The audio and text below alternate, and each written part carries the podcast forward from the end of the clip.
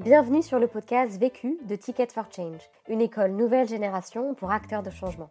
Dans ce podcast, tu entendras des personnes qui ont décidé d'utiliser les 80 000 heures de leur vie qu'ils vont passer au travail pour contribuer à la résolution des enjeux urgents et importants d'aujourd'hui, notamment la lutte contre les exclusions, la transition écologique et le développement des capacités de chacun. Ils ont soit créé leur propre projet, soit rejoint un projet existant. Leur point commun à tous, ils construisent une carrière qui a du sens et de l'impact et ils te donnent leurs meilleurs conseils suite au succès et aux galères qu'ils ont vécu sur des questions bien précises. Vécu est devenu le premier podcast collaboratif fait par et pour des acteurs de changement. En effet, depuis janvier 2019, nous formons des personnes à la réalisation des épisodes que tu vas entendre, pour faciliter le partage d'expériences entre acteurs de changement à grande échelle. Si tu as toi-même des apprentissages de ton propre vécu à partager sur la question traitée dans cet épisode ou des remarques en tête, n'hésite pas à commenter le podcast pour que toute la communauté en profite. Et si tu souhaites recevoir tous les jeudis le podcast vécu de la semaine dans ta boîte mail, tu peux t'abonner à notre newsletter. Tu retrouveras le lien dans le texte de description du podcast. On se retrouve jeudi prochain. En attendant, bonne écoute. Je n'ai qu'une question à vous poser. C'est quoi la question? C'est quoi le problème? Vécu À chaque galère, des apprentissages. Vécu, des retours d'expérience pour gagner du temps et de l'énergie. Je m'appelle Léa Zaslewski, j'ai 30 ans et il y a 5 ans, j'ai cofondé l'incubateur de Make. La mission de Make c'est de révéler le potentiel d'action de chacun pour que nous puissions collectivement résoudre les défis de société, qu'on soit un citoyen, un entrepreneur ou un collaborateur d'une grande organisation. En chiffre, Make aujourd'hui, c'est 70 personnes qui travaillent à temps plein dans des bureaux qui sont présents dans 5 pays du monde. C'est plus de 3000 bénévoles qui ont été formés et accompagnés pour engager 80 000 personnes dans des actions positives pour la société. C'est plus de 2000 entrepreneurs sociaux qui ont été accompagnés sous divers formats et 200 d'entre eux, les plus prometteurs, qu'on a accompagnés dans nos programmes d'accélération. Et aujourd'hui, on crée même un fonds d'investissement en pré-amorçage, le premier en France. La question. Comment ne pas se planter dans ses premiers recrutements, ou du moins comment réduire les risques d'erreur Le vécu. Personnellement, j'ai cofondé la structure en sortant d'école. J'ai fait une école de management et de commerce. Pourtant, j'avais pas d'expérience en management ni en recrutement. Et au début, on était deux, puis 5, puis 10 et maintenant 70 dans l'écosystème. Donc euh, le recrutement, c'est quelque chose que j'ai appris sur le tas, en faisant des erreurs et en itérant. Et j'ai aussi accompagné plusieurs dizaines d'entrepreneurs dans leur premier recrutement, qu'ils soient à la recherche d'un associé, d'un stagiaire ou d'un salarié. Quel que soit le statut de la personne, quand on démarre une boîte, chaque membre est essentiel c'est mieux d'éviter de se planter. Même si le recrutement, ce n'est absolument pas une science exacte. C'est comme les motards, il n'y a que ceux qui n'ont jamais recruté qui se sont pas plantés. C'est bien euh, comment on réduit les risques d'erreur à travers un certain nombre de, tips et, et process. Premier apprentissage. Mon premier apprentissage, c'est bien préparer en amont le processus de recrutement et surtout prioriser ses besoins. Dans chacune des boîtes, on est en situation de ressources limitées et on cherche du coup le mouton à cinq pattes, celui qui va savoir tout faire et pouvoir résoudre tous les problèmes qu'on a tout en étant à la fois autonome et qui accepte un salaire souvent assez réduit. Et malheureusement, c'est assez rare qu'on le trouve. Comment on peut éviter les frustrations de ne pas trouver ce mouton à cinq pattes? C'est important de définir avant de se lancer dans le process de recrutement. C'est quoi les compétences et les qualités prioritaires recherchées? C'est clé pour pouvoir décider à la fin avec un chouïa d'objectivité quel est le candidat préféré, quand aucun ne correspondra à 100% à la fiche de poste. Deuxième chose, c'est de bien préciser quelles sont les étapes de recrutement, qui participe à quelle étape, et surtout qu'est-ce qu'on évalue à chaque étape. Ça, ça permet de définir euh, et de prévenir les débats sans piternel avec son associé sur euh, oui, mais lui il est plus comme ça, mais elle elle est plus comme ci, et de bien dire euh, première étape c'est le culture, fit, deuxième étape c'est la capacité par exemple de production, troisième étape c'est par exemple la capacité d'autonomie, la capacité à s'intégrer dans l'équipe, le potentiel à, à apprendre. Du coup, ça permet encore une fois d'objectiver des débats qui sont rarement objectifs vu qu'on parle d'humain.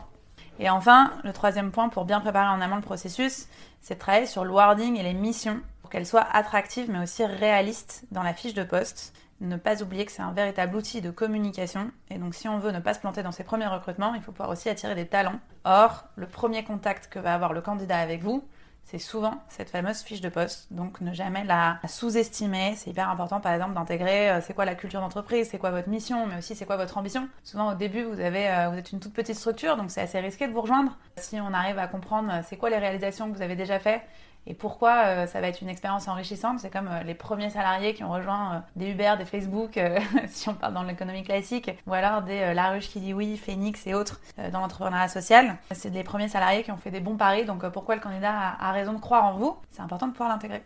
Qu'on avait fait, c'est qu'on était allé voir euh, les trois boîtes qui nous inspiraient le plus sur Internet, qui n'étaient pas forcément dans l'entrepreneuriat social. On regardait comment étaient fait leurs fiches de poste. Souvent, c'est des boîtes américaines. Les Américains, euh, ils sont très très bons en communication. Et donc, nous, on, avait, on s'était dit, voilà, si je travaille pas dans ma boîte, c'est quoi les trois boîtes qui me feraient le plus kiffer? Et d'aller voir euh, comment celles-ci, elles écrivent leurs fiches de poste pour essayer de s'inspirer de euh, c'est quoi les éléments qu'il y a, c'est quoi les éléments qu'ils mettent en avant. Et notamment aussi parler de tous les avantages. C'est-à-dire qu'il y a un certain nombre de désavantages à travailler dans une petite structure, mais il y a aussi euh, des avantages sur l'autonomie, sur le niveau de responsabilité, sur tout ce qu'on va pouvoir apprendre, sur la flexibilité du travail ou des vacances. Et c'est aussi important de valoriser tous les éléments qui vont pouvoir compléter et compenser la prise de risque sur le poste. Chez Make Sense, on a souvent trois étapes dans nos processus de recrutement. Le premier, c'est un entretien qu'on fait au téléphone pour pouvoir filtrer euh, plus rapidement un certain nombre de candidats, parce que les rencontrer tous en physique, ça prend du temps. Et là, c'est plutôt euh, souvent un, coup de fil qu'on appelle culture fit. Donc c'est-à-dire c'est l'idée de comprendre avec quelques questions assez simples. Est-ce que la personne a compris quel était le poste, quelle était la mission, quelle était l'organisation dans laquelle elle, elle postulait? Donc on pose souvent la question qu'est-ce que t'as on c'est pas nous qui expliquons ce que c'est que Make Sense.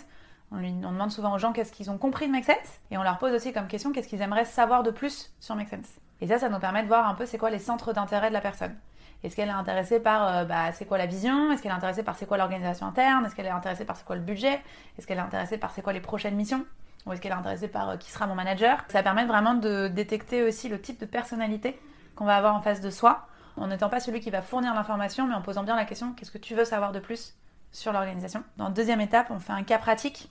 Ça permet de tester les compétences techniques et la productivité des candidats, et j'y reviendrai un peu plus tard. Et enfin, on fait un entretien euh, là pour être davantage sur les compétences du poste. On va à la fois euh, tester euh, quel est le niveau aussi de préparation du candidat, plus ses compétences techniques, et on va souvent faire des mises en situation en réel. Et toute dernière étape, mais qui n'est pas la moindre, même pour les stagiaires, on fait toujours un check de référence. C'est hyper important en fait d'appeler des personnes qui ont déjà travaillé avec les candidats parce que c'est eux qui euh, nous, sont le plus honnêtes et nous disent en fait le plus de choses.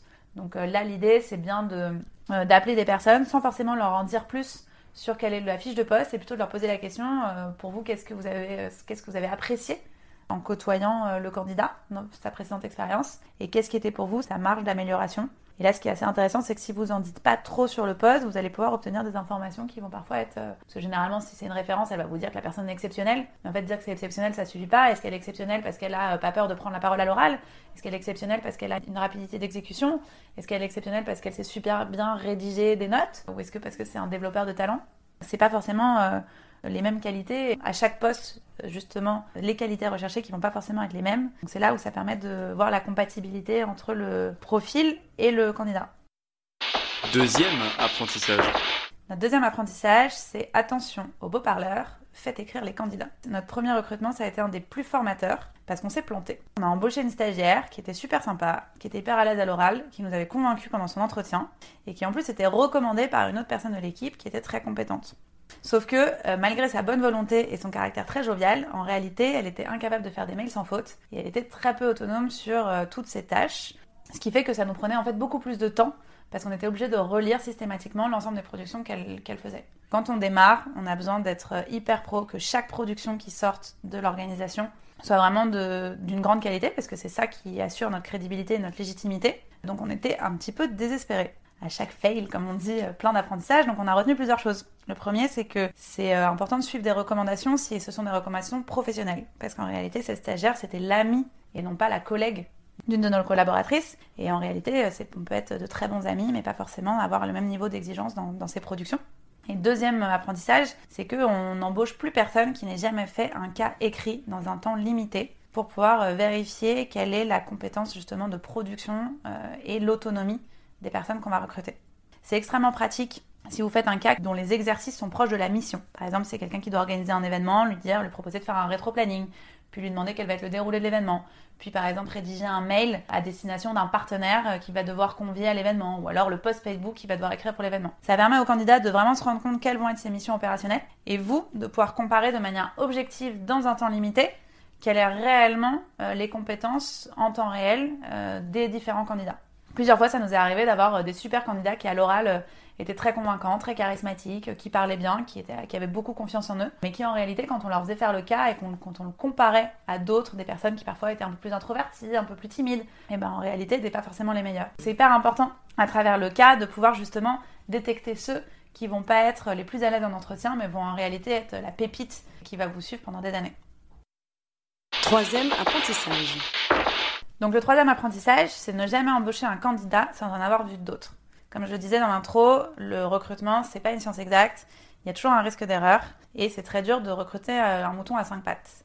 Et chaque être humain, chaque candidat, ça va être des compétences, ça va être des passions, ça va être des expériences, ça va être une empreinte qui va être différente euh, dans votre, dans votre entreprise sociale. Donc l'objectif, c'est vraiment, euh, surtout si vous faites comme j'ai proposé, comme je vous ai invité à le faire, un cas écrit et des entretiens qui sont comparatifs, c'est-à-dire avec des questions qui sont les mêmes pour les différents candidats, c'est vraiment de pouvoir comparer plusieurs candidats pour vous rendre compte euh, lequel va apporter ce dont vous avez besoin. Donc l'idée, c'est vraiment d'être dans de la comparaison. Et le plus vous posez, vous préparez en amont les questions pour poser les mêmes questions, le plus vous pourrez vraiment avoir un avis encore une fois, un temps soit peu objectif. Si vous recrutez quelqu'un sans l'avoir comparé, c'est possible qu'il soit bon sur le poste et qu'il corresponde aux attentes, mais vous ne pourrez pas savoir en fait quel est vraiment son potentiel, sa courbe d'apprentissage, est-ce que c'est vraiment la meilleure personne que vous pouviez recruter pour le job, parce que vous ne pouvez pas le comparer avec quelqu'un d'autre. C'est uniquement en comparant plusieurs profils que vous allez pouvoir vous rendre compte de est-ce que la personne, elle répond à vos besoins immédiats, mais elle va possiblement aussi répondre aux besoins de l'organisation demain, après-demain, dans six mois et dans un an. Et ça, c'est important. Quatrième apprentissage. Le quatrième apprentissage que je pourrais vous partager, c'est de bien prêter attention à l'adéquation avec vos valeurs. Et ça paraît évident, beaucoup de recruteurs euh, vous le, vous le diront, mais c'est vraiment un point sur lequel je vous invite à ne pas faire de compromis. Quand il y a un doute sur les valeurs, réellement, je vous conseille de ne pas y aller. Parce que euh, peut-être qu'à court terme, ça va résoudre vos besoins opérationnels, mais à moyen terme, le fait qu'il y ait un membre de l'équipe qui ne partage pas les mêmes valeurs que la boîte, ça va créer des dissonances et vous allez le regretter. Comment on peut tester euh, l'adéquation avec les valeurs? Nous, par exemple, chez Make on a deux manières de le faire. La première, c'est qu'on leur demande est-ce que vous connaissez les valeurs de Make Sense? Si c'est pas le cas, on lui demande euh, choisis-en une et disait fais-nous un retour d'expérience, par exemple, sur une valeur qui te parle, qui résonne chez toi, et parle-nous d'une expérience dans laquelle tu as pu témoigner de cette valeur. Donc là, ça permet d'en savoir un petit peu plus sur le candidat et de voir laquelle il choisit déjà, et sa compréhension de cette valeur-là. Deuxième test que nous on fait beaucoup, on a une culture du feedback. Donc un feedback c'est un retour, un commentaire, une observation sur comment on a euh, vécu et ressenti et ce qu'on a pensé de l'entretien. On va proposer au candidat de faire des feedbacks à chaud sur euh, l'entretien le, et ce qui s'est passé. Donc généralement c'est nous qui commençons, on lui fait des retours en lui disant bah voilà, nous euh, on a identifié dans ta posture, dans ce que tu nous as dit, telle et telle qualité. par contre, il y a tel et tel élément qui nous fait un peu plus douter. Et lui, on lui propose aussi de nous faire un retour sur tout le processus. Et donc ça permet aussi de voir est-ce que la personne elle accepte ou pas le feedback, est-ce qu'elle rentre dans une justification ou non, et sa capacité à, en recevoir. En tout cas, si la personne est troublée par cette démarche euh, et que ça ne lui convient pas, au moins elle est tout de suite au courant et elle peut euh, refuser notre proposition euh, si c'est le cas. Donc vraiment, je vous conseille de faire attention quand vous préparez votre processus de recrutement, de se dire ok, c'est quoi une ou deux valeurs qui sont fondamentales pour nous et comment, à quel moment je vais pouvoir tester l'adéquation du, candidat avec ses valeurs. En fait, un candidat qui va pas être en adéquation avec les valeurs, il y a, deux risques. Il y a un risque, c'est qu'il soit pas aligné avec la vision et avec la direction stratégique qui est donnée à l'organisation.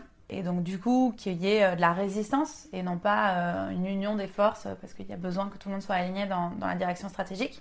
Et le deuxième point, c'est que ça va créer aussi une dissonance avec les autres membres de l'équipe. Donc, c'est-à-dire que généralement, euh, quand il y a un membre perturbateur dans l'équipe, ça va se ressentir sur le bien-être global de l'équipe, l'engagement des, autres personnes à euh, s'engager pour l'organisation. Cinquième apprentissage. Alors le cinquième apprentissage, l'un des plus importants, s'il y a une chose à retenir, c'est quand il y a un doute, il n'y a pas de doute. Donc encore une fois, le recrutement, c'est pas une science exacte et il y a une part d'intuition. Si vos tripes vous disent non, non, non, même si vous savez pas exactement pourquoi, même si vous savez pas à dire objectivement qu'est-ce qui vous dérange, moi je vous recommande d'écouter vos tripes et de décliner le candidat.